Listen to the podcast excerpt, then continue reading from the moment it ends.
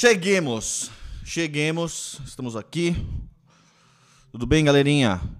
Estamos online, estamos ao vivo, estamos na rede. Pessoal, bom dia. É feriadão aí. Hoje é feriado do que, gente? O que, que é? Corpus Christi? Vixe. Tá aí uma boa pergunta, hein? Hoje é feriado do que? Dia 2 de novembro. Ué, God. É. Pô, e vem uma dúvida, hein? Quando vem essas dúvidas assim, eu preciso tirar, né? 2 de novembro. É.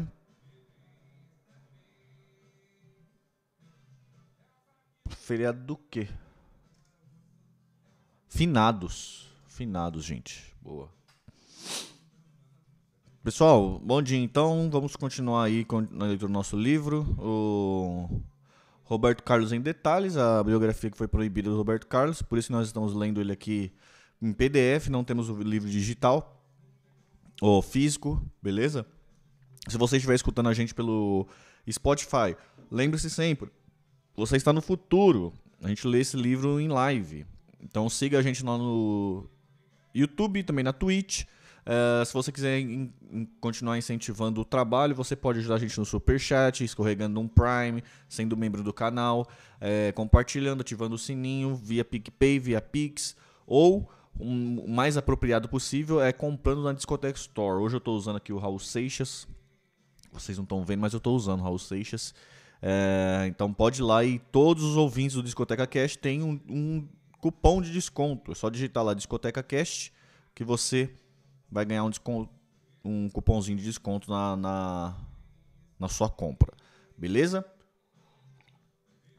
Lembrando sempre, quem estiver acompanhando essa leitura do, do livro do Roberto Carlos, mesmo que esteja no futuro aqui no YouTube, deixa uns comentários aqui. É sempre muito legal receber o comentário de vocês, ok? Fico muito feliz e eu fico conhecendo aí quem está acompanhando as leituras do canal, quem está gostando do trabalho. Beleza? Então tamo junto. Vamos lá para o capítulo número 2. O capítulo número 2 é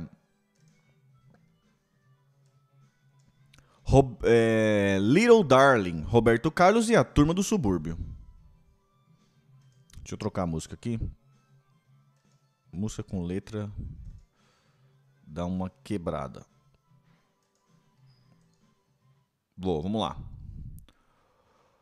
O You Bop Bop Alum You Bob Ben Boom, do que o Elvis Presley gritou lá em Memphis em 1956, repercutiu como uma bomba nos subúrbios carioca e quase todo, e quase abafou o Boom Boom Bate com Dum Prucu Rundum do samba do Rio de Janeiro.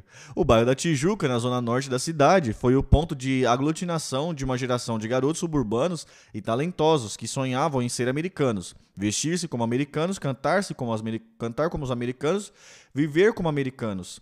Seus ídolos eram os mesmos, e todos americanos. Elvis Presley, Little Richard, James Dean, Marlon Brando, Marilyn Moore, Superman, Capitão América e todos preferiam Coca-Cola a Guaraná. E só não passavam as tardes no McDonald's porque essa marca ainda não tinha chegado no Brasil. O pessoal se reunia em frente ao Bar Divino, na esquina da rua Matoso com a Rendoc Lobo, próximo ao Cinema Madrid e ao Instituto Lafayette, espécie de Memphis do rock nacional. Aquela esquina da Tijuca atraía garotos como Tim Maia, Erasmo Carlos, Jorge Ben, que nos anos 90 mudou o nome para Jorge Benjor. Lafayette, Wilson Simonal, Arlenio, Levio, Luiz Arião e futuros Blues Caps, como o Renato e o Paulo César Barros. Futuros Fevers, como o Luiz Carlos e o Liebert Ferreira. Raul Seixas não andava por ali porque morava na Bahia, mas logo, logo, alguém que vivia mais perto, um capixaba chamava Roberto Carlos, estaria se enturmando naquele clube da esquina carioca, ou quase americano. As primeiras composições de Erasmo eram em inglês, embora ainda não entendesse quase nada do idioma. O fato é que ele não conseguia pensar musicalmente em português. E Jorge Ben, antes de criar seus próprios samba rock, gostava mesmo era de cantar no inglês rudimentar, aquele rock de Ronnie Self. Bop Alena, Bop Alena, She's My Gal, Ho Bop Alena, Bop Alena, Yes, She's My Gal. O que acabou lhe valendo o apelido de Babulina. Para aquela turma, tio Sam era o seu profeta e os Estados Unidos a sua meca. E o sonho de todos era um dia conhecer aquele país. A vontade era tanta que um dos garotos, Tim Maia, não quis esperar e se mandou para lá, aos 17 anos, em 1959. Outro daquela turma, o baixista Paulo César Barros, chegou em Nova York nos anos 70. E ao descer do carro que, que o pegou no aeroporto, fez reverência numa esquina com a Sétima Avenida. No momento que pisei naquela calçada, eu senti uma grande emoção, porque me lembrei de todos os meus ídolos, que eu ouvia desde garoto. E ali na Sétima Avenida eu vibrei dizendo: Eles são daqui, e olha eu aqui na terra deles, pisando no chão do país que eles nasceram. Foi uma emoção maravilhosa. O triunvirato de consumo cultural daqueles garotos eram formado basicamente por discos, filmes e revistas em quadrinhos americanos. E disso o que eles reproduziam eram as canções. Não se pode dizer que faziam rock de garagem, porque todos cresceram sem automóvel e entre pessoas que também não tinham. Eles faziam rock de rua e, como ficavam até tarde tocando, frequentemente procuravam a ira de alguns provocavam a ira de alguns moradores, especialmente o da esquina da rua do Matoso com a Haddock Lobo. A polícia era então chamada e prendia o violão dos roqueiros. No dia seguinte, o responsável pelo garoto ia até a delegacia e pegava o instrumento de volta. Mas à noite, ele estava novamente na turma, na mão da turma. Foi quando o delegado da Tijuca ficou invocado e decidiu prender os seres, seresteiros em vez do violão. Nós passamos várias noites na delegacia por causa dessas noitadas de rock, afirma Erasmo Carlos, revelando que não foram apenas os antigos sambistas os perseguidos pela polícia. Nos primórdios do rock no Brasil, os roqueiros também foram. A gênese da turma da Tijuca foram os amigos Tim Maia e Erasmo Carlos, que moravam próximo e se viam desde os 4 ou 5 anos de idade. Eu conheço Erasmo do tempo em que ele tocava, trocava o R pelo T. Ele falava Elasmo, galoto, laranja. Entrega Tim, que nasceu na Tijuca em 1942. Erasmo Esteves nasceu no mesmo bairro um ano antes, mas quase foi baiano. Sua mãe, Maria Diva Esteves, tinha acabado de chegar em Salvador, de Salvador, de onde saíra porque ficara grávida de um homem que não quis assumir a criança. Maria Diva veio com sua mãe e foi morar num quarto alugado na Rua do Matoso, mudando-se mais tarde para outro quarto na casa do seu padrinho, numa vila da Rua Professor Gabizo, Distante da figura paterna, Erasmo teve infância e juventude de filho único de mãe solteira, como ele mesmo define. Para preservar o filho de maiores traumas e preconceitos, Maria Diva dizia que o pai de Erasmo tinha morrido antes dele nascer. Entretanto, para surpresa do cantor, quando ele estava com 22 anos e já era um artista famoso, seu pai, o policial baiano Nilson Ferreira Coelho, resolveu dar as caras para conhecer o filho e contar a verdade. A história parecia História parecida foi vivida pelo ator americano Jack Nixon, cuja mãe ficou grávida dele muito jovem e também de um sujeito que não quis assumir o relacionamento. Para preservar a filha do estigma de mãe solteira, a avó registrou Jack Nixon como filho, ficando a verdadeira mãe do ator como irmã dele. Só aos 30 anos, quando já era um astro do cinema, Nixon descobriu toda a verdade. O que realmente não me sai da cabeça é como duas pessoas conseguiram manter um segredo como esse por tanto tempo, diz o ator. Tanto no caso dele como no caso de Erasmo, o pano de fundo é de uma época que trazia grande dificuldade para uma mulher assumir um filho fora do casamento.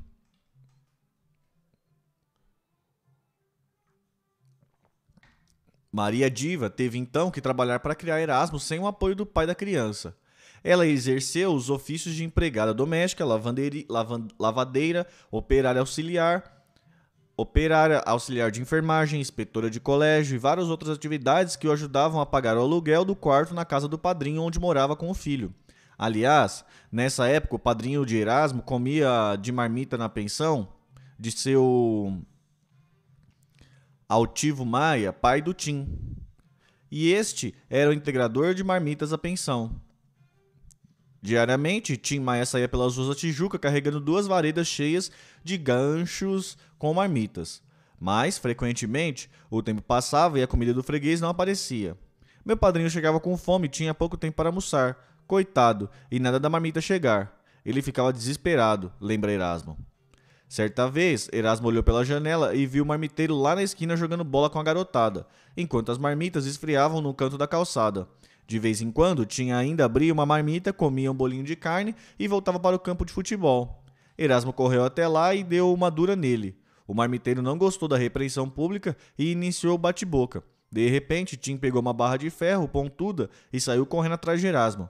Eu corri para casa, entrei e fechei o portão. Tim ficou me xingando lá na porta, lembra? Nesse dia, quase não sobrou nada para o padrinho de Erasmo almoçar, e ele se viu obrigado a ir à pensão do seu tio, altivo, reclamar do entregador de marmita.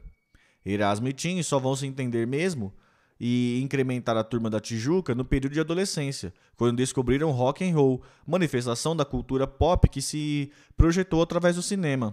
Sim, o cinema é um dos pais do rock and roll, porque esse não é apenas música, é também atitude, topete, calça jeans, jaqueta de couro e rebeldia. E isto quem primeiro promoveu foram os personagens dos filmes O Selvagem, produção de 1954, com Marlon Brando, e Juventude Transviada, produção de 1955, com James Dean. Antes de Elvis Presley, os maiores ídolos da juventude eram exatamente os atores Marlon Brando e James Dean ambos formados pelo Actor Studio. Aliás, Elvis Presley foi lançado seguindo a risco o visual de James Dean, que morreu um ano antes de o outro se tornar astro. Mas, embora a juventude transviada e o selvagem trouxesse a rebeldia, faltava a esses filmes a sonoridade rock, porque a sua trilha musical é jazzística, composta a primeira por Leonardo Roseman, Roseman e a segunda pelo trompetista George Rogers. A fusão do cinema com o rock veio no outro filme lançado em 1955, Sementes da Violência, com Glenn Ford e Sidney Poitier, que mais uma vez trazia para as telas os conflitos de uma juventude em busca de seu espaço na sociedade. O diferencial desse filme estava na trilha sonora, que mostrava Rockin' Around the Clock com Billy Haley e seus cometas. A música tocava apenas na abertura, durante a apresentação dos créditos, mas o suficiente para acender um rastilho de explosão musical do rock and roll. Composta por Max Friedman, um nova-iorquino então com 63 anos, e gravada por Billy Haley com 34, Rock Around the Clock atingiu o primeiro lugar nas paradas norte-americanas no dia 9 de julho de 55, data que muitos consideravam o marco zero da era do rock. Registra-se, entretanto, que esse single havia sido lançado mais de um ano antes, sem obter qualquer repercussão, só depois que apareceu no filme Sementes da Violência, a música tornou-se um hit, comprovando mais uma vez a força do cinema na gênese do rock. Explorando e amplificando ainda mais o sucesso da gravação de Billy Haley, na sequência veio o filme Ao Balanço das Horas, Rock Around the Clock, basicamente um musical que trazia o próprio cantor e os outros intérpretes e personagens, como The Platens, Freddie Bell e DJ Alan Freed, a quem se acredita ter criado a expressão rock and roll. No Brasil, o rock já era comentado antes mesmo de as pessoas ouvirem. Falava-se de um ritmo alucinante que levava muitos jovens a provocar quebra-quebra nos cinemas dos Estados Unidos. Diziam até que em algumas cidades americanas espectadores davam tiros na tela durante a exibição de tal música. Eu me lembro que ia à praia e escutava um zum zum zum. Vem aí um ritmo alucinante. Isso já me deixava assustado. Deus me livre. Eu não fazia a menor ideia do que, se fosse, do que fosse um ritmo alucinante. Lembra Paulinho da Viola, enfatizando: Para mim, aquilo era coisa de demônio. Eu não podia imaginar uma música que provocasse tamanha alucinação, a ponto de um cara puxar uma arma e dar um tiro na tela. Porra, isso não entrava na minha cabeça. Então, eu não quis saber e fiquei de fora.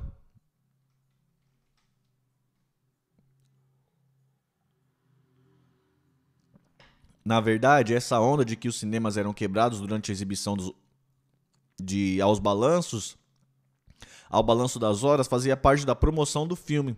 Era muito mais marketing do que de fato concreto. E embora isto tivesse assustado Paulinho da Viola, atraía muitos outros garotos que ficavam curiosos e estimulados a ver o filme e ouvir a tal música. Foi o que fez Roberto Carlos, indo ao cinema Santa Alice, no bairro de Lins Vasconcelos. Bati palma como todo mundo, mas não chegou a ter quebra-quebra, não. John Lennon também não viu nada demais durante a exibição daquele filme em Liverpool. Eu tinha lido que as pessoas gritavam e pulavam pelos corredores. Acho que fizeram tudo isso antes que eu fosse assistir. Eu estava pronto para rasgar o estofamento também, mas ninguém aderiu. Atraído pela publicidade, Caetano Veloso também foi ver ao, ba balanço das horas no cinema Guarani, em Salvador. Suei frio com medo de ser possuído por alguma força irracional. Como tantas vezes sentia no candomblé, até me dar conta, aliviado, de que estava diante de uma cha... chanchada igual àqueles que o cinema brasileiro produzia na época.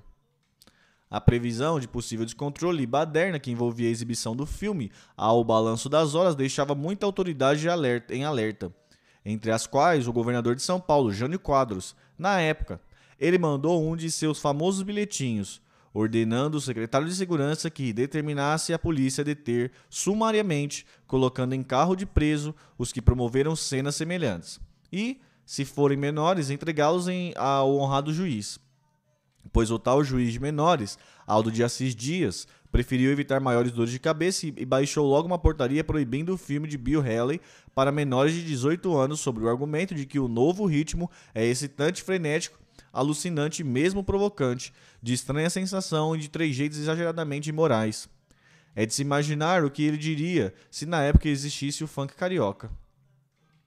O fato é que, Através do cinema, o rock and roll se espalhou pelo mundo, chegando até os ouvidos do rapaz da turma da Tijuca. Nas noites de sábados, Erasmo e alguns amigos costumavam ficar paquerando na praça ou às vezes entravam de penetra em algumas festas. Pois foi numa noite de sábado, no início de 1956, quando procuravam mais uma boca livre, que ele ouviu um som muito alto vindo de uma casa na rua Afonso Pena, perto do Campo do América. E o som era Rockin' Around the Clock, de Bill Haley e seus Cometas. Nunca vou esquecer esse dia. Fiquei paralisado, todo arrepiado. Parei em frente à festa e disse: Meu Deus, o que, que é isso? Que coisa bonita. Nunca senti nada tão forte, afirma Erasmo, que a partir daí não largou mais o rock and roll. E ele começou a procurar os programas de rádio, as revistas especializadas, os filmes.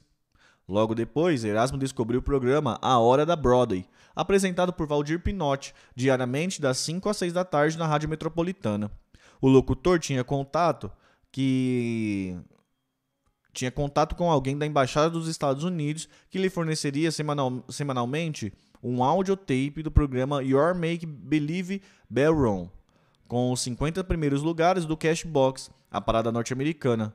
Valdir tirava a voz do locutor em inglês e anunciava os sucessos de Chuck Berry, Kel Perry, Fat Dominions, Jenny Vicente, The Planters, The Crawsters e Erasmo ia contando, maravilhado, que o tal rock and roll tinha ainda mais, muito mais do que Bill Haley e seus cometas. Eu fiquei louco, foi uma identificação natural e instantânea, o que eu sempre imaginei para o meu gosto, embora nunca tivesse visto nem ouvido nada daquilo antes.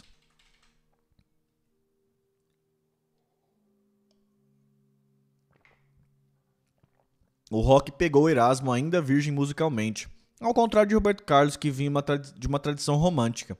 Fã de Tito Madi e de Dolores Duran, até então, Erasmo não tinha maiores é, interesses musicais, a não ser pelas canções do cowboy Bob Nelson, no seu tempo de criança.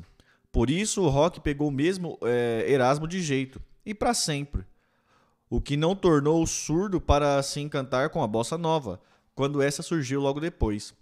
Erasmo foi um daqueles de sensibilidade musical aguçada o suficiente para perceber de imediato a grandeza de arte a, grandeza da arte de João Gilberto. Mas, para Erasmo, a bossa nova chegou um pouco atrasada. Seu corpo e sua alma já estavam tomados pelo diabo do rock and roll. E isso foi sacramentado quando repercutiu no Brasil a febre mundial pelo cantor Elvis Presley, ou porque ou porque eram negros, como Chuck Berry, ou porque eram homossexuais, como Little Richard, ou porque eram feios, como Carl per Perkson. Carl, Carl Perkson, ou porque já não eram tão jovens como o caso de Bill Haley. Nenhum dos pioneiros cantores de rock conseguiu superar os atores Marlon, Marlon Brando e James Dean na preferência da garotada. A mudança aconteceu em 1956, quando Elvis Presley estreou na gravadora RCA com o single Heartbreak Hotel. Branco, bonito, hétero, jovem e, além de tudo, cantando muito bem.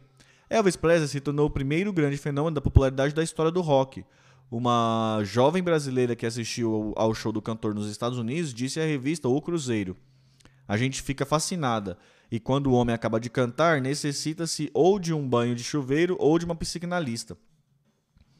Logo, Elvis Presley fez também os seus primeiros filmes: Ama-me com a Ternura, A Mulher que Eu Amo, O Prisioneiro do Rock and Roll, mantendo a dobradinha de rock com cinema. Surpreso e encantado com o novo ídolo, Roberto Carlos ia frequentemente ao cinema Santa Alice no Lins de Vasconcelo, para ver o ouvir o Elvis Presley. Eu senti uma alegria, uma vontade de dançar e principalmente de cantar. As guitarras coloridas também me impressionavam muito, lembra Roberto Carlos, que aos poucos ia também descobrindo um novo ritmo e um novo som. O garoto que cresceu cantando os boleros e samba canções finalmente pareceria se identificar com uma música no seu tempo e na sua idade. No Colégio Ultra, os alunos de datilografia ficavam numa grande sala com mais de 30 máquinas de escrever, enquanto um professor circulava dando orientações básicas a cada um. E lá estava Roberto Carlos, treinando nas teclas. Ou cantinho, ou cantando milho, como se diz, ou catando milho, como se diz. Outro que também fazia aquele curso era o jovem Otávio III, que proporcionou ao cantor a sua primeira real oportunidade de cantar na televisão e o seu primeiro cachê no Rio de Janeiro. Na época, Otávio trabalhava com Chianca de Garcia, português radicado no Brasil, que produzia e dirigia programas de variedades, as chamadas revistas televisivas, com música, poesias e assuntos da atualidade. Mas a mãe de Otávio não via maiores perspectivas ou segurança naquele trabalho. E também insistiu com o filho para que ele fizesse um curso de datilografia. Pelo visto, uma obsessão das mães naquela época. Minha mãe falava nisso todo dia, lembra Otávio, meio a contragosto. Ele se matriculou naquele curso da Praça da Bandeira, que oferecia matrícula e as suas primeiras aulas grátis. Foi no intervalo de uma da...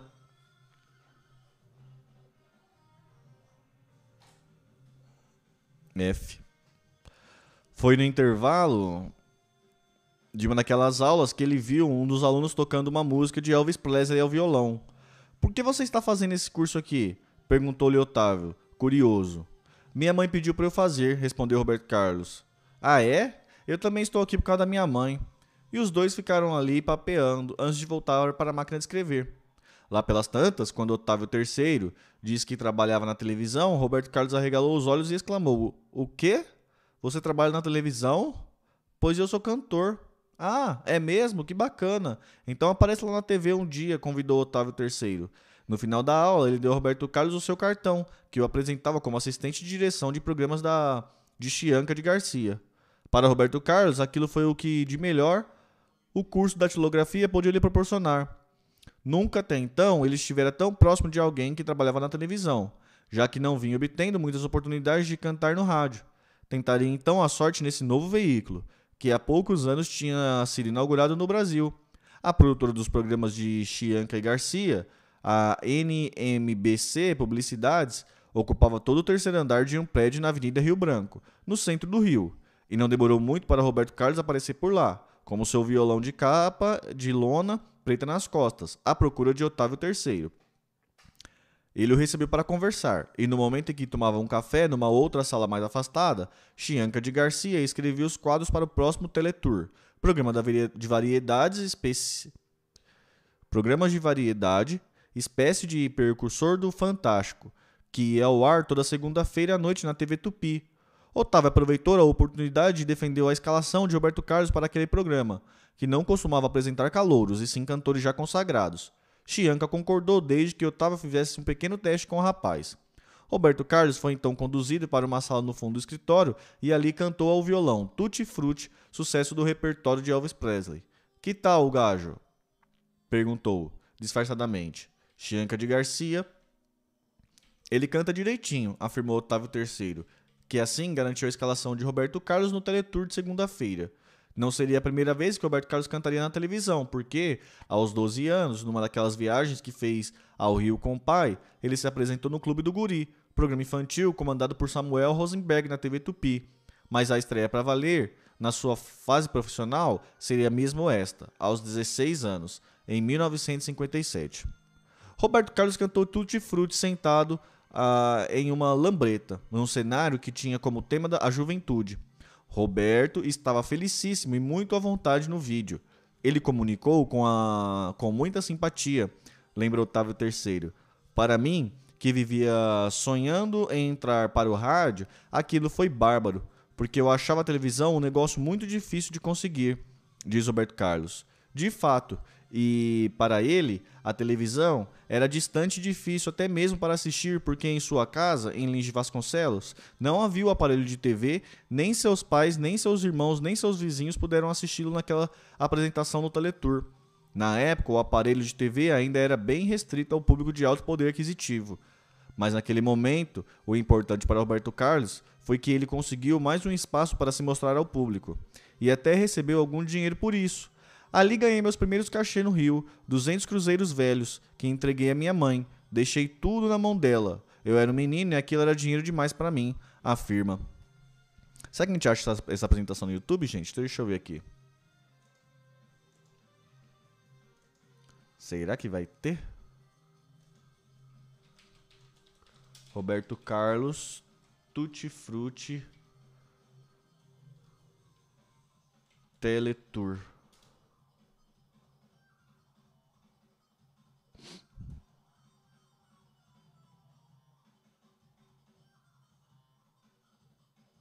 Roberto Carlos com a lambreta.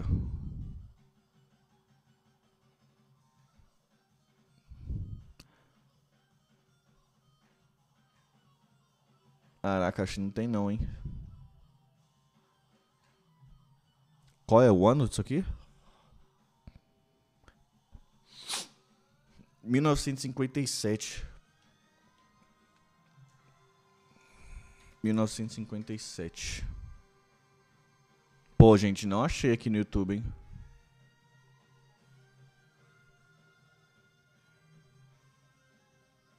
Não achei, hein? 57 é muito antigo, né?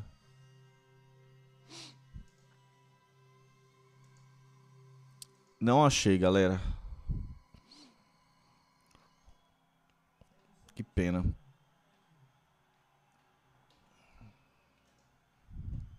Além do curso de datilografia, naquele mesmo colégio, Ultra, Roberto Carlos cursou o artigo 91, espécie supletivo, o ginásio em seis meses.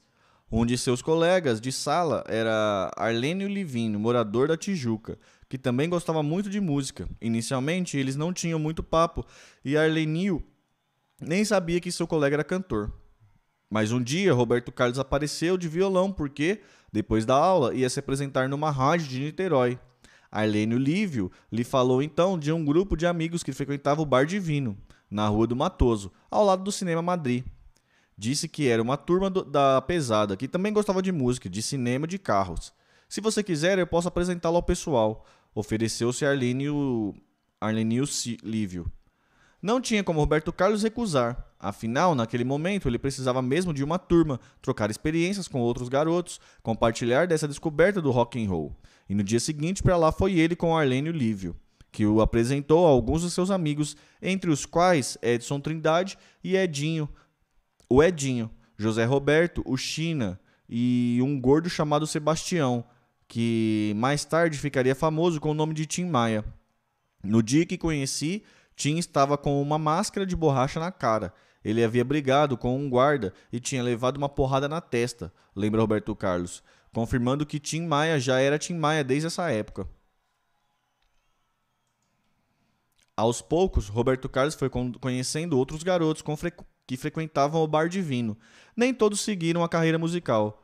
Conheço uma série de delegados e policiais que faziam parte da turma da Rua do Matoso, afirma a Arlenil Lívio. E nem todos moravam na Tijuca, como Tim Maia e Arlene Olívio. Jorge Ben, por exemplo, era do Rio Comprido. E os irmãos Paulo César e Renato Barros, do futuro Blues Cap, moravam na Piedade. E Luiz Carlos e Liebert Ferreira, do, do, dos futuros Fever, eram do Meyer. Wilson Simonal vivia rodando por vários bairros da cidade e Roberto Carlos vinha do subúrbio de Lins Vasconcelos. Mas o ponto comum deles todos eram aquele bar, na esquina da rua Matoso com a Randoc Lobo. Cada vez mais se enturmando com o pessoal, na época Roberto Carlos ouvia um som que o deixou deslumbrado. A batida do violão de Tim Maia fazia o cantar. A batida de violão que Tim Maia fazia ao cantar o Rock Long Tall Sally de Little Richard, ouvi atentamente. Fui para casa e fiquei tocando a noite inteira. Aquilo mudou minha forma de tocar diz Roberto Carlos. Para ele, que desde criança só tocava boleros e samba canções ao violão, Foi uma revelação poder tirar aquele som metálico, pulsante. Roberto Carlos só foi entender melhor aquilo que Tim Maia tocava anos mais tarde, quando começou a ouvir James Brown, Wilson Pickett e outros astros da Multal. Mas era como se tudo já estivesse ali naquela esquina da Rua do Matoso. Tim Maia e a turma da Tijuca me fizeram cancelar saudosas recordações de Tito Madi. Com ele descobri o meu caminho, afirmou o cantor que, a partir daí, nunca mais saiu sozinho para percorrer os corredores da rádio e televisões. Alguém da turma estava sempre com ele. As turmas mudariam, outras turmas surgiriam, mas Roberto Carlos passou a andar sempre com uma turma. Aquela fase de solidão do Rio de Janeiro, nunca mais. Tim Maia vivia entrando e saindo de conjuntos. Aos 14 anos, eram os integrantes dos Tijucanos do Ritmo, conjunto formado na igreja e que tinha uma curiosa composição de instrumentos: uma bateria, um bongô, um trompete, uma clarineta e 17 acordeões. Tim ficava na bateria e às vezes no bongô, mas acabou se desentendendo com o padre e deixou o conjunto. Depois ele criou o Grupo Universal, formado por ele, seu irmão Luiz Maia, Edson Trindade e José Roberto, o China. Mas Tim não se entendeu com o irmão e o conjunto logo acabou. Foi então que, no final de 1957, surgiu The Sputniks, que foi a, sua terceira e última tentativa de participar de um conjunto musical. Ele manteve Arlênio Lívio, do grupo anterior, e convidou dois outros amigos para formar o quarteto, Wellington Oliveira e o recém-enturmado Roberto Carlos. Naquela época havia muita influência dos conjuntos vocais, The Planters, The Diamonds, The Marys, isto para falar apenas dos internacionais, porque no Brasil a tradição era antiga. Bando da Lua, Anjo do Inferno, Diabo no Céu, Os Cariocas, quatro ases e um coringa, conjunto Farroupilha, Tim Maia formou seu quarteto seguindo essa tradição de conjuntos vocais e influenciado pelo noticiário de voos orbitais. Decidiu batizá-lo de The Sputniks, expressão que ganharia maior popularidade no Brasil no ano seguinte com o filme O Homem do Sputnik. Em outubro de 1957, os soviéticos haviam lançado ao espaço o primeiro satélite artificial, o Sputnik, uma façanha que ameaçava a soberania espacial americana. Tim justificava que este era um bom nome para o grupo, pois Sputnik era um nome sonoro, que apontava para o futuro, para o alto, e tudo o que eles queriam era exatamente subir, subir cada vez mais. Os demais integrantes concordaram, e o grupo começou os ensaios no porão da casa de Tim, na rua Barão de Itapejipe, na Tijuca.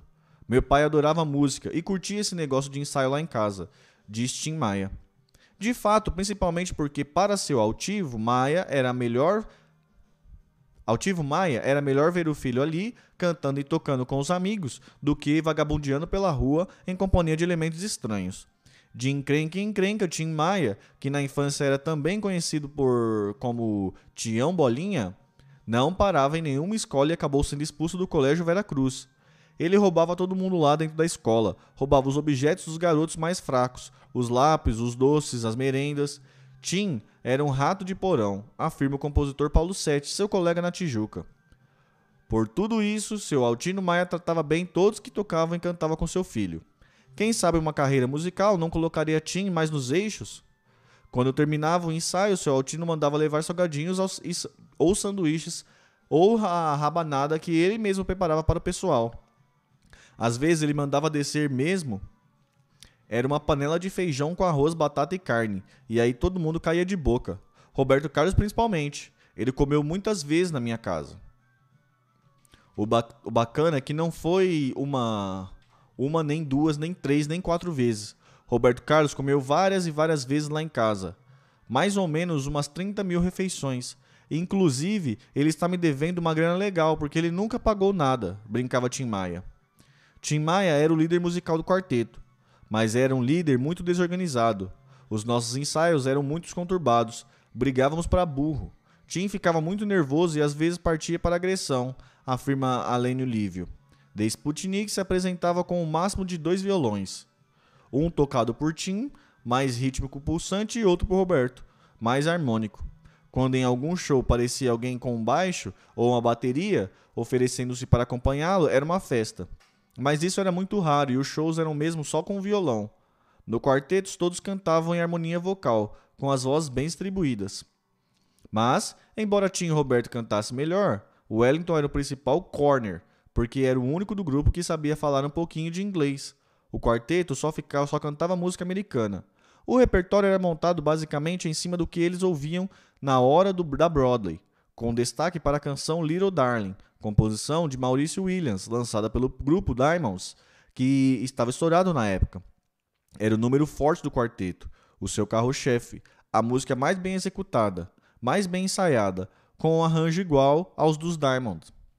The Sputnik cantava Little Darling com tanta perfeição que alguns até pensavam que eles estavam fazendo mímica, prática muito comum na época. A parte declamada no meio da música, My Darling I Need You to Call Me On and Never Do Wrong, ficava a cargo do vozeirão grave mais baixinho do grupo, Arlenio, Lívio. Já a percussão, aquele plec plec plec do arranjo original, era feita por Wellington, com uma canequinha e uma colher pequenina. Quatro vozes, dois violões e uma canequinha. Nisso se resumiu o quarteto de Sputnik. E aquela canequinha chamava a atenção do pessoal. Nós íamos cantar em algum lugar sempre com aquela canequinha. Lembra Arlenio. A primeira apresentação pública do quarteto foi em dezembro de 1957, num evento promovido na Igreja de São Sebastião, dos Caputinos, na Tijuca. Um dos irmãos de Tim, Antônio Maia, congregado mariano, fez a apresentação do grupo. E os Sputniks agradaram tanto que foram convidados a se apresentar nas missas dominicais pela manhã. Isso quando Roberto Carlos ou Tim Maia conseguia acordar cedo aos domingos, porque quase sempre um ou outro perdia a hora. Outra apresentação do quarteto foi na festa de aniversário do Clube Municipal, na rua Randock Lobo. Ali os Sputniks participaram de um concurso de calouros. Ficaram em segundo lugar. Um amigo de Wellington, o estudante José Campos, morador de Copacabana, viu essa apresentação do grupo e prometeu indicá-los a um rapaz que ele conhecia da praia e que estava começando um programa de rock na televisão. Seu nome, Carlos Imperial. Nenhum dos quatro Sputniks tinha até então maiores referências sobre ele. O seu programa, O Clube do Rock, o primeiro do gênero na TV brasileira, estava há pouco tempo no ar e nenhum dos Sputnik o tinha assistido ainda. Até porque ninguém ali tinha aparelho de televisão em casa. Diante da possibilidade de se apresentar na televisão, eles procuraram se informar sobre o programa e sobre o apresentador. Afinal, quem era esse tal Carlos Imperial? Carlos Eduardo Souza Monteiro Costa, da Corte Imperial. Nasceu em novembro de 1935, em Cachoeiro de Itapemirim, no mesmo mês e ano em que seu pai tornou-se prefeito da cidade. Gabriel da Corte Imperial era procurador da Fazenda Municipal e assumiu a prefeitura para o mandato tampão até janeiro de 1937. Quando titular, Brício Mesquita saiu para ocupar a cadeira de deputado na Assembleia. O pomposo sobrenome de Carlos Imperial se originou em Vila de Itapemirim, em um lugarzeiro, lugarejo vizinho, onde vivia o seu tataravô, o Barão de Itapemirim, um nobre da corte imperial. Aí, alguém muito inteligente da minha família teve a ideia de incorporar esse título de nobreza ao nosso sobrenome. Gabava-se. Carlos Imperial morou em Cachoeiro até os sete anos, pois em 1942 seu pai deixou o emprego público na cidade para comandar o Banco Mercantil, recém-instalado no Rio de Janeiro. E foi na Zona Sul carioca que cresceu e se formou o gordo e alto Carlos Imperial, que na infância tinha ou não muito singelo apelido de Brucutu. Como um típico integrante da elite econômica, ele frequentava o Country Club, e passava feriados e finais de semana na casa da família em Petrópolis. E o garoto era recomend... recomendado a não se misturar com pessoas de outra classe social. Quando aparecia com uma nova namoradinha no country, por exemplo, no outro dia seu pai logo lhe chamava a atenção. Meu filho, que moça é aquela que você levou ontem no Country Club? Ela é a filha de quem? Já me telefonaram e disseram que ela não tem nada a ver com a sociedade e que foi até rejeitada pelas outras moças. Imperial recorda que certa vez se apaixonou por uma garota, filha de um sócio do, de, do restaurante no Leblon. O quê? Você está saindo com a filha de um sócio de restaurante? protestou o pai.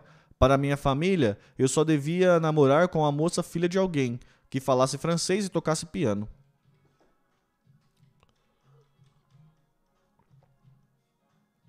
Mandando tudo isso às favas, em 1957, aos 22 anos, Carlos Imperial mergulhou no universo proletário do rock and roll, iniciando-se na carreira artística como dançarino e apresentador de programas de televisão.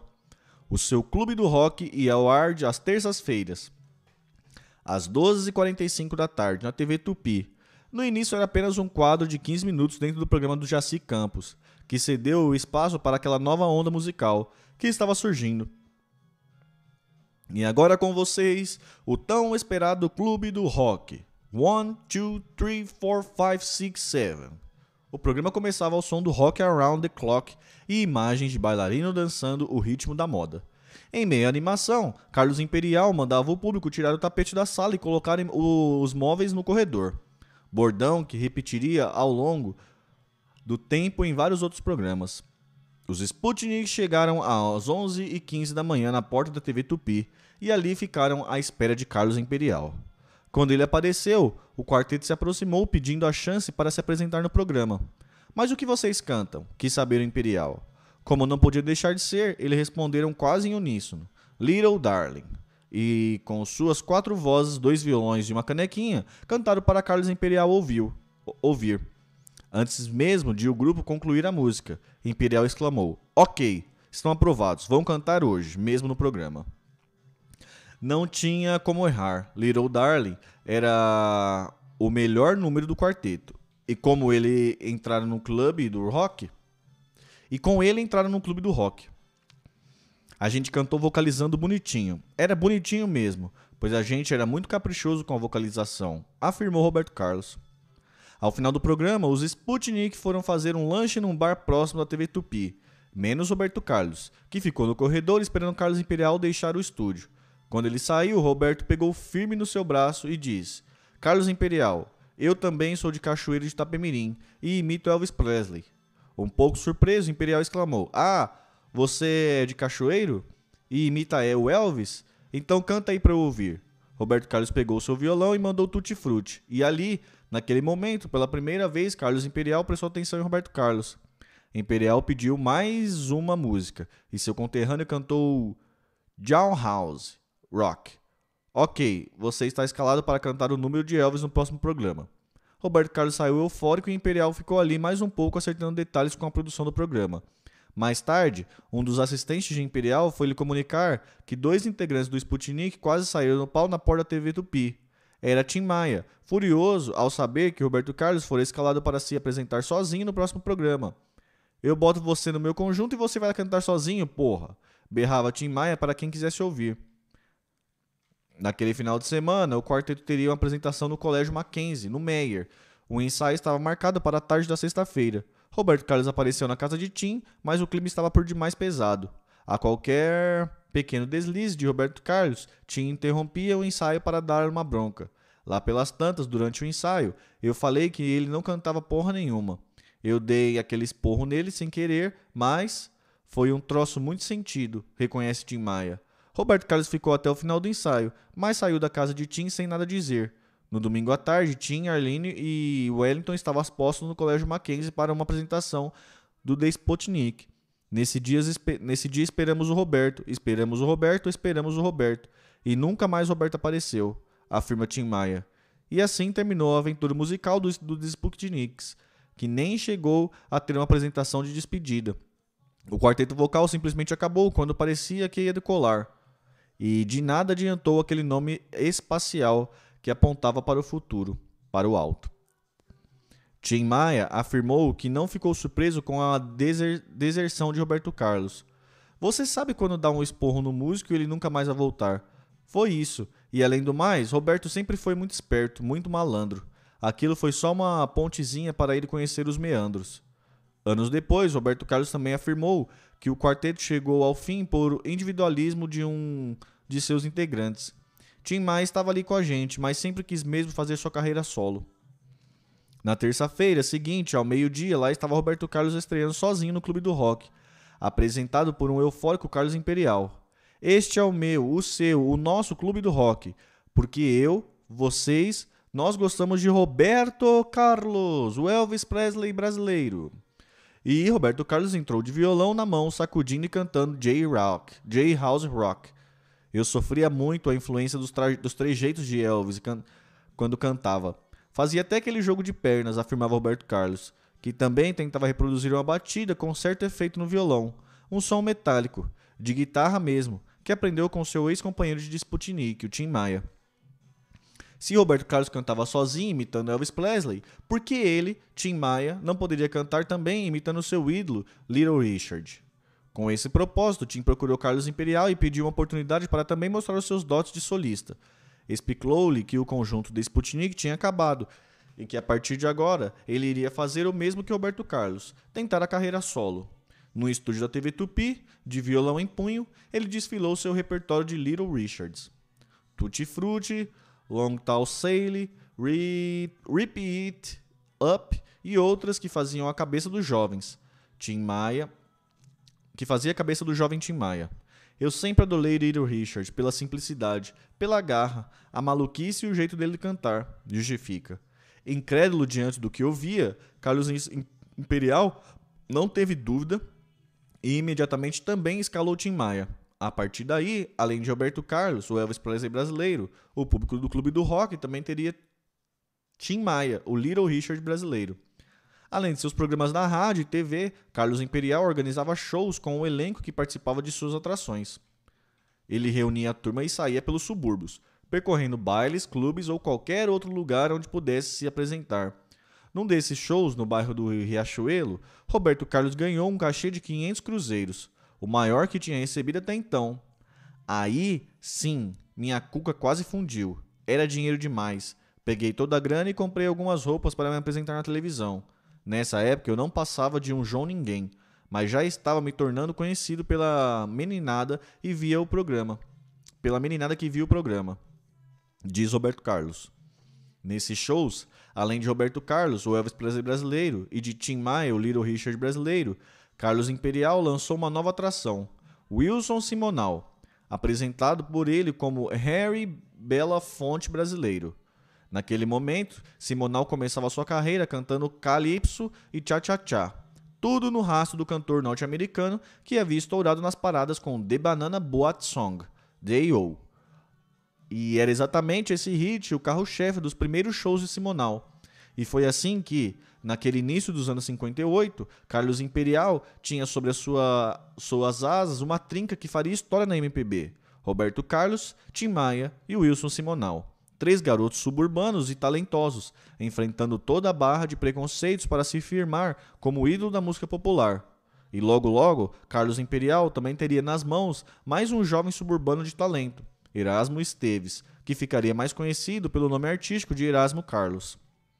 Ao contrário de Elvis Presley, que não fazia shows fora do território americano, sua única apresentação no exterior foi no Canadá, Bill Haley costumava sair em turnês pela Europa e América Latina. Em abril de 1958 veio se apresentar no Brasil, com espetáculos marcados para São Paulo e Rio de Janeiro. Carlos Imperial foi contratado para organizar o pré-show do astro americano no Maracanãzinho. Grande parte de sua turma de cantores e dançarinos do Clube do Rock teria uma chance de se apresentar. Entre eles estava o Elvis Presley brasileiro, Roberto Carlos. Era uma chance de ouro cantar ao vivo para uma, um grande público e provavelmente para empresários e músicos norte-americanos que acompanhavam Bill Haley. E se o próprio Bill Haley decidisse chegar mais cedo ao ginásio para ver as atrações brasileiras. Por tudo isso, Roberto Carlos se preparou com muita antecedência para esse show. Ele cantaria apenas uma música e não poderia errar. Roberto Carlos decidiu então cantar um número novo do repertório de Elvis Presley, não mais Tutti Frutti ou J House Rock, que ele costumava apresentar na televisão, mas uma música nova cantada por Elvis Presley, Hound Dog. O problema é que ele não tinha a letra daquela música para ensaiar corretamente o número. Foi quando Arlene Olívio, seu ex-companheiro de Sputnik, disse que conhecia uma pessoa certa para ele procurar, Erasmo Esteves, um cara ali da Tijuca que colecionava tudo sobre Elvis Presley. Fotos, figurinhas, pôster e todas as letras das músicas do rei do rock. Ok, era isso mesmo que Roberto Carlos precisava. E numa tarde de abril de 1958, ele foi com Arlene Olívio e mais um amigo comum de ambos, Edson Trindade, bater a porta do tal Erasmo Esteves, que ainda não era o Carlos. Roberto e Erasmo já se conheciam de vista desde o final dos anos 57, quando Roberto Carlos passou a se encontrar com o pessoal que frequentava o bar de vinho. Mas ali, os dois não chegaram a tratar, travar maiores contatos. Eram encontros esporádicos, rápidos. Às vezes, quando um chegava, o outro já estava saindo. Por insistência de sua mãe, no início de 58, Erasmo Carlos foi também estudar datilografia no Colégio Ultra, na Tijuca, onde Roberto Carlos, àquela altura, estava cursando o supletivo. Os dois se esbarravam pelos corredores do colégio, mas ali também não chegaram a ter uma apresentação formal. Isso só aconteceu mesmo em abril de 1958, quando Roberto Carlos precisou da letra de Young Dog. Hound, Hound Dog, na verdade, né? Roberto Carlos, esse é o Erasmo, o cara que sabe tudo de Elvis. Foi com essas palavras que Arlene Olívio colocou em sintonia a dupla Roberto e Erasmo. Eu já conheço você da televisão, afirmou Erasmo, deixando Roberto feliz ao ser reconhecido como artista. E de fato, além de se esbarrarem ali pela Tijuca, Erasmo já tinha visto Roberto Carlos cantar no Clube do Rock, quando Carlos Imperial o anunciava como Elvis Presley brasileiro. Erasmo logo abriu uma caderneta e pegou a letra de Hong Dog, mostrando a Roberto Carlos que era realmente colecionador de tudo relacionado ao rei do rock. E tinha também uma outra coisa que imediatamente chamou a atenção de Roberto Carlos. A sua maneira de andar, o jeito do corpo de Erasmo era igual ao de Elvis Presley. Eu via todos os filmes de Elvis, Elvis e prestava atenção nos mínimos detalhes, explica Erasmo. Roberto também via aqueles filmes e por isso soube identificar os movimentos a lá Elvis que Erasmo fazia. E quando a gente comentava, mais ele fazia parecido, afirma Roberto Carlos.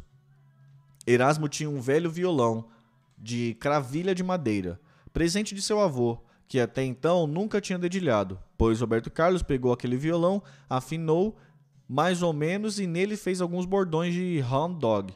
Não era o Elvis Presley em pessoa, o que seria demais, mas era o Elvis Presley brasileiro, o que para Erasmo já era muito bom. Eu fiquei maravilhado. Pô, ele estava ali tocando na minha casa uma música de Elvis e com o meu violão. O rock and roll nos tornou amigos, afirma Erasmo. Demorou um pouco até que Roberto e Erasmo começassem a parceria musical. A...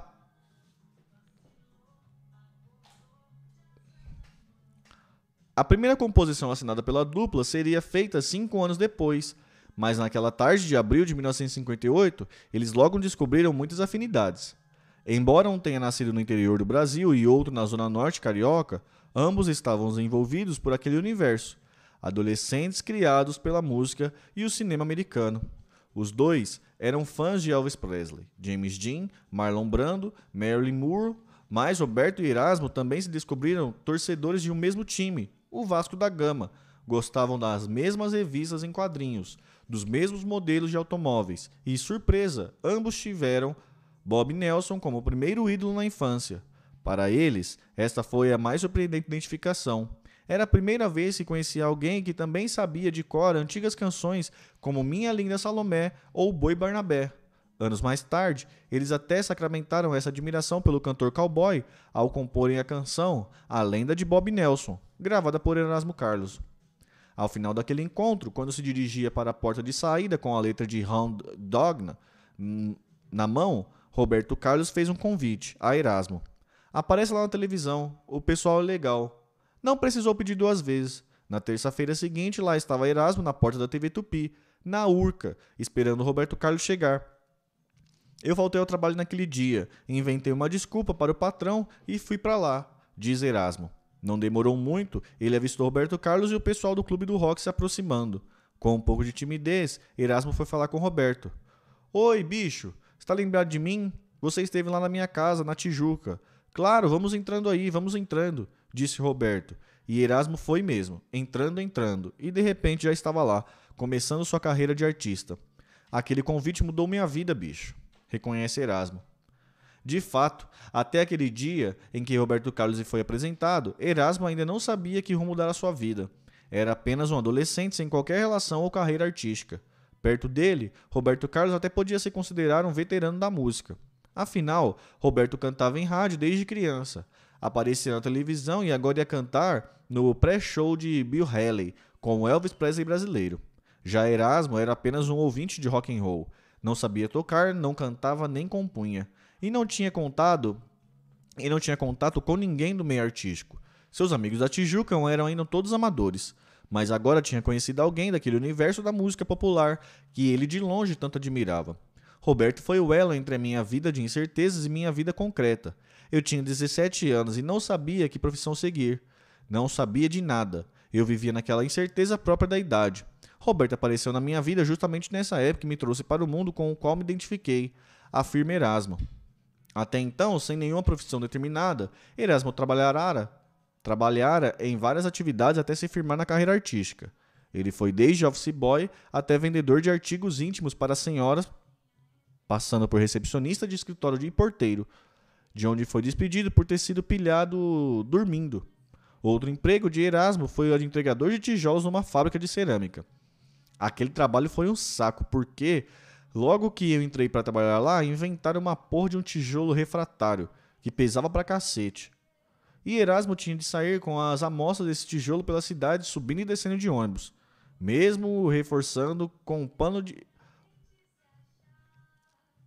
mesmo reforçando com pano ou jornais a alça de barbante. O peso era tão grande que as mãos de Erasmo chegavam a sangrar. Jamais esquecerei deste tijolo. Até hoje tenho ódio deste tijolo refratário, diz ele. Por tudo isso, para a maioria daqueles garotos suburbanos, entre as opções de vida desejada, passava o sonho de ser um artista do rádio ou um craque da bola.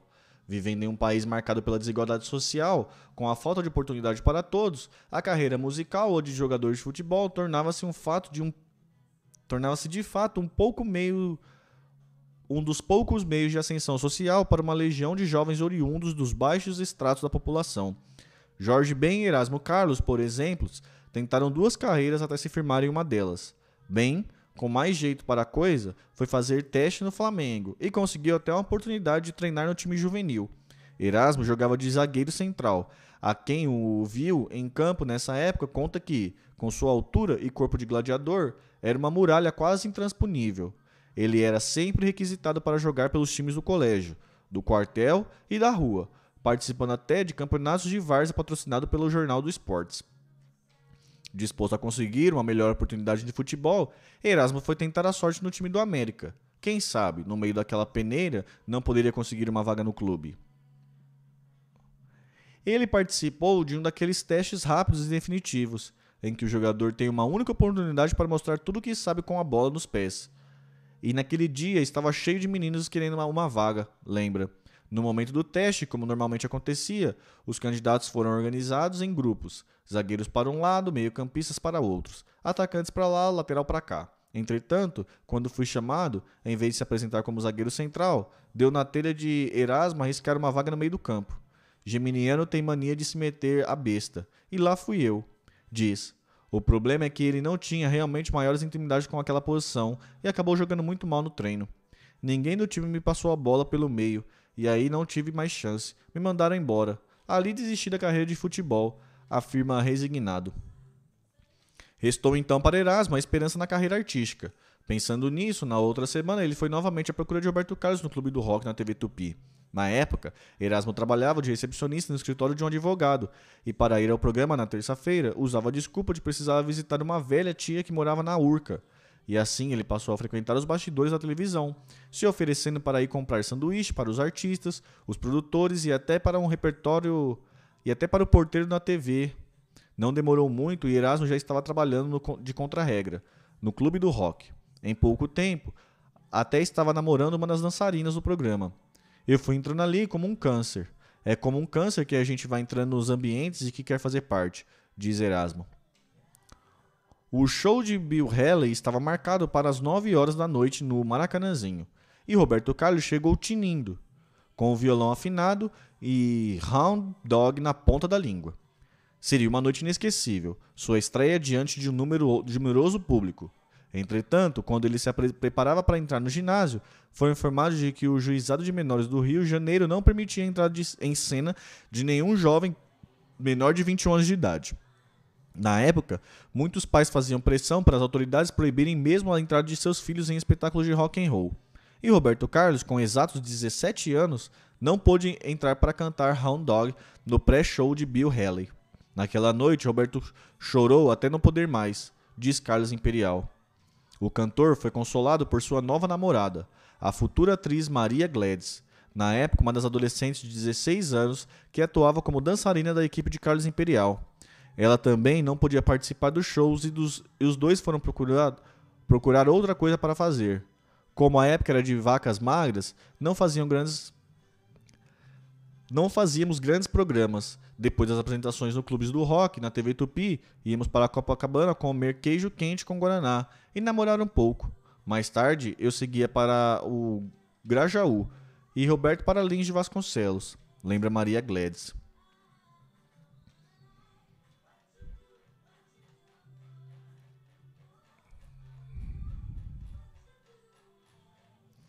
Depois que. Deixa eu tomar uma água, peraí.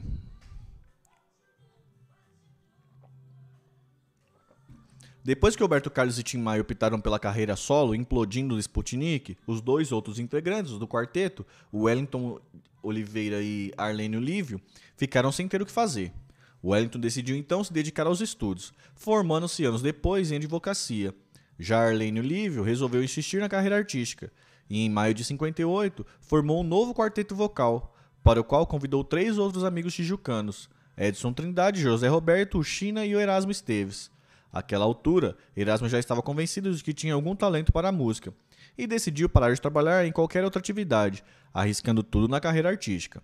Com complexo de culpa, me sentindo o cafetão de mãe, que trabalhava enquanto eu ficava em casa, eu passava as tardes compondo. Um dos últimos trabalhos de Erasmo foi o de recepcionista no escritório de advogado. Acontece que a mulher dele era cega e paralítica e ficava me enchendo a paciência para eu contar para ela tudo o que o marido fazia, quem tinha ido visitá-lo, etc. Eu não aguentei, né? Inicialmente eles batizaram um quarteto de The Boys of Rock e tinham a pretensão de disputar popularidade com o Golden Boys, outro conjunto vocal do subúrbio, carioca que naquela, naquele momento espontava nas paradas de sucesso. Quando eles passavam, a gente cochichava. Hum, lá vem eles, lá vem eles. Finge que não vê, finge que não vê. Lembrei Erasmo. Assim como os The Golden Boys, o repertório do The Boys of Rock era basicamente internacional. Temas do Del Vikings, Only You e Blue Moon, que eles ensaiavam em cima da gravação original, botando o disco para rodar e cantando junto. The Boys of Rock estrearam em um show promovido na igreja de São Sebastião dos Caputinhos, na Tijuca. Talvez não tivessem ensaiado o suficiente, porque logo na primeira música Erasmo entrou cantando fora do tom. Aquilo para mim foi um arraso. Quando terminou o show, eu saí correndo pelas ruas chorando, meus amigos atrás de mim, todo mundo me consolando e eu jurava que nunca mais iria pisar num palco. Essa decisão só durou até o dia seguinte, quando os quatro rapazes voltaram com mais garras aos, aos ensaios. Não tardou muito e Carlos Imperial os convidou para participar de shows promovidos pelo Clube Off Rock, mas sugeriu que mudassem o nome do quarteto para The Snakes, Os Cobras, o que acabou acontecendo, porque confi... confiavam em Imperial. Além de apresentarem seu número solo, invariavelmente Blue Moon, o carro-chefe do quarteto, eles passaram também a acompanhar Roberto Carlos ou Tim Maia em músicas que exigiam um arranjo de vocal. No início, nenhum dos quatro Snakes sabia tocar violão, e em suas apresentações precisavam tocar com o auxílio de algum violonista de plantão. Invariavelmente, Tim Maia e Roberto Carlos. O problema é que na maioria das vezes o quarteto fazia pré-show para Tim Maia e Roberto, e nenhum dos dois queria aparecer antes no palco para não queimar a atração. A solução era o violonista tocar escondido atrás das cortinas no momento em que os Snakes se apresentavam no palco. Por tudo isso, Erasmo foi percebendo que já era hora de também aprender a tocar violão. Tim me ensinou os primeiros três acordes: Lá, Ré e Mi maior. E eu descobri que com eles podia tocar os, uns 500 rocks. Era só inverter os acordes porque era tudo parecido mesmo. Em pouco tempo, Erasmo já estava acompanhando os Snake. Os serviços de Roberto e Tim foram dispensados, mas a recíproca não era verdadeira, porque os dois cantores continuavam requisitados aos Snakes para fazer o vocal em seus shows, que às vezes eram anunciados como Roberto Carlos e The Snakes, ou Tim Maia e The Snakes. Uma das primeiras questões que Erasmo quis resolver foi a escolha de seu nome artístico. Ele se sentia incomodado a cada vez que algum apresentador o anunciava pelo nome de Erasmo Esteves. Pô, eu já entrava pequenino no palco. Não achava legal este nome. Eu entrava humilhado. Erasmo decidiu então pedir aos locutores para anunciá-lo sem citar o sobrenome Esteves. E agora é com vocês, Erasmo! anunciava o locutor Jair Taumaturgo. Aí foi pior, bicho, só Erasmo não deu. Este nome não dizia nada. Ficava faltando alguma coisa. Depois de muito pensar, Erasmo teve um estalo. Por que não, uh, por que não adotar também o nome do. o mesmo nome Carlos? Dos amigos Roberto Carlos e Carlos Imperial. Se o Carlos estava dando certo para eles, havia de ser bom para ele também. E essa ideia se firmou em vez de vez em sua cabeça quando ele leu uma revista que Carlos é o nome que representa cinco divindades: C, de Cristo, Rei dos Reis, A, a águia rainha dos pássaros, R, de rosa, rainha das flores, L, de leão, rei dos animais, O, de ouro, rei dos metais e S, de sol, rei dos astros. Quando eu li esse negócio, eu falei: quero esse nome para mim também. E assim decidiu pelo nome artístico Erasmo Carlos. Mas Roberto Carlos não gostou da ideia e protestou com um amigo. Porra, bicho, vai ficar muito Carlos na jogada. Vai ser Carlos pra lá, Carlos pra cá. Assim não dá. Como Erasmo, eu, como Erasmo não me deu ouvido, Roberto Carlos foi falar com o Imperial para que este também tentasse demover o outro de usar aquele nome. Você tem que tirar de Erasmo essa ideia de colocar Carlos no nome dele, porque vai ficar um festival de Carlos. Isso não é legal para nós. Imperial não deu a mínima importância ao caso, até porque Erasmo que estava atuando com seu, como seu secretário particular, já tinha até mandado fazer cartões com inscrições Erasmo Carlos, cantor. E assim ficou. O secretário Erasmo garimpava informações para o chefe, e às vezes ele próprio plantava algumas notas da coluna assinada por Imperial. Erasmo Carlos, guardem esse nome, este rapaz da Tijuca vai dar o que falar. No final dos anos 50, o rock and roll pareceu entrar na, em franca decadência, com alguns de seus principais astros morrendo, se afastando ou tendo a carreira seriamente abalada. O marco dessa fase foi em 1958, quando, numa decisão surpreendente, Elvis Presley foi servir o exército, deixando a carreira artística de lado por dois anos. Sem seu rei, o rock ficou à deriva. Naquele mesmo ano, Jerry Lee Lewis foi execrado e teve seus shows cancelados, depois que se tornou público seu envolvimento com uma prima de, de 13 anos. Já Little Richards, após afirmar ter visto Deus, resolveu deixar o rock para se tornar pastor evangélico. Outro pioneiro, Chuck Berry, acabou indo para a cadeia sob acusação de usar menores em sua, sua casa noturna. E como não se bastasse, em fevereiro de 59, um acidente de avião matou o ídolo Buddy Holly, além de Rich Valens e os roqueiros do The Big Booper. Por tudo isso, naquele final de década havia um clima de fim de festa no universo do rock. Era como se aquilo tivesse sido apenas uma onda que agora chegava ao fim. E isso não era uma boa notícia para alguém que se apresentava como Elvis Presley brasileiro. Sem patrocínio, o programa Clube do Rock saiu do ar e seu apresentador Carlos Imperial viajou ao exterior. A turma ficou meio sem orientação. Afinal, ali ninguém tinha maiores experiências. Foi quando surgiu um vendedor de shows, a, a Taliba Santos, que prometeu fazer um grande trabalho com eles, repetindo as caravanas do programa de Carlos Imperial. E lá foram Roberto Carlos, Tim Maia, Wilson Simonal The Snakes e outros percorrer a estrada em circos, clubes e feiras. Acabamos indo parar em volta redonda, cantando cacos de shows, lembra Roberto Carlos. Fizemos um monte de apresentação e estamos para receber até hoje, cobra Arlene Lívio. Com Elvis Presley no exército, Little Richard na igreja, Chuck Berry na prisão e Carlos Imperial no exterior, tudo parecia mais difícil para a turma de roqueiros da Tijuca. Sem o clube do rock, Roberto Carlos ficava sem espaço para se apresentar na televisão. No rádio, ele também continuava sem muita chance, pois ainda prevalecia a preferência por cantores de vozeirão. Para onde ir então? Para onde ir então, Roberto Carlos? Na infância, imitando Bob Nelson e cantando o repertório de Nelson Gonçalves. Mais tarde, em Niterói, a influência do Tito Madi e Dolores Duran. Agora, sua fase de Elvis Presley brasileiro parecia também ter chegado ao fim. O que fazer? Para onde ir? Numa tarde de sábado, Roberto Carlos chegou cansado e desanimado em sua casa no subúrbio de Lins Vasconcelos. E de repente, uma voz e um violão interromperam no rádio.